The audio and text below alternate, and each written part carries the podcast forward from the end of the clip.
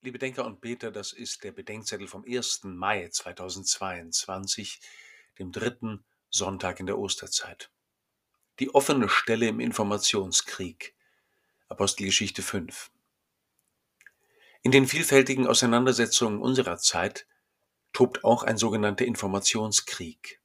In dem stehen sich unter anderem die Angst vor Lüge, Vertuschung und Desinformation einerseits und der Protest gegen Zensur, Einseitigkeit und sprachliche oder informationelle Bevormundung andererseits gegenüber.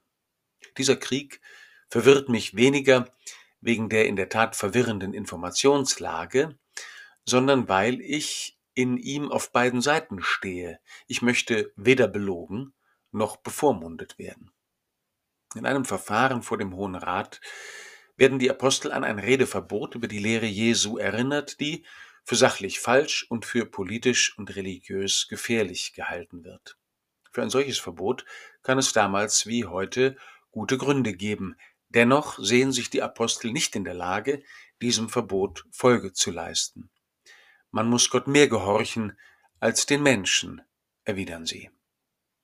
Wir erkennen den Willen Gottes in der Schöpfung, im Wort und Wirken Jesu, im Gebet und im Gewissen, in der Heiligen Schrift und der Überlieferung, im Zeugnis der Heiligen und in der Lehre der Kirche.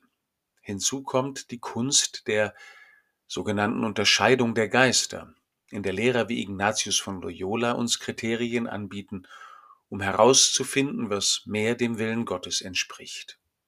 Es gibt Behauptungen, denen muss um Gottes Willen widersprochen werden. Aber der Wille Gottes eignet sich nicht als Argument für Fragestellungen, in denen man legitimerweise unterschiedlicher Auffassung sein kann. Man kann als Christ mit guten Gründen für oder gegen eine Impfpflicht oder in bestimmten Fällen für oder gegen Gewaltanwendung sein. Entscheidend scheint mir etwas anderes zu sein.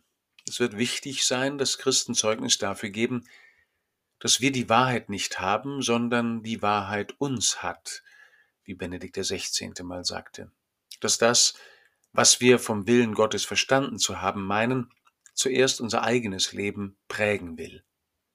Das Erkennen des Willens Gottes ist nämlich kein einfaches Bescheidwissen.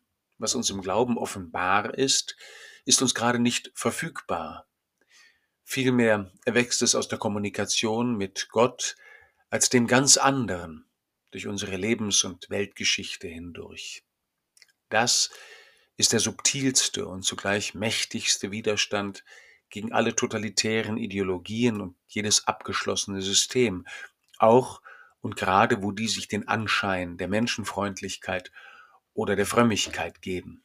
Das Hören, Tun und Weitersagen des Willens Gottes hält in der Welt eine Stelle zu Gott hin offen, dem Schöpferischen und Liebenden und einmal Vollendenden gegenüber von allem, was ist.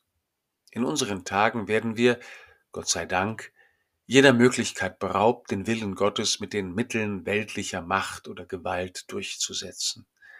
Am Ende wird es die Liebe sein, die der eine in seinem Sterben offenbart hat und für die noch viele sterben werden, die den Sieg davonträgt, und zwar um aller Menschen willen.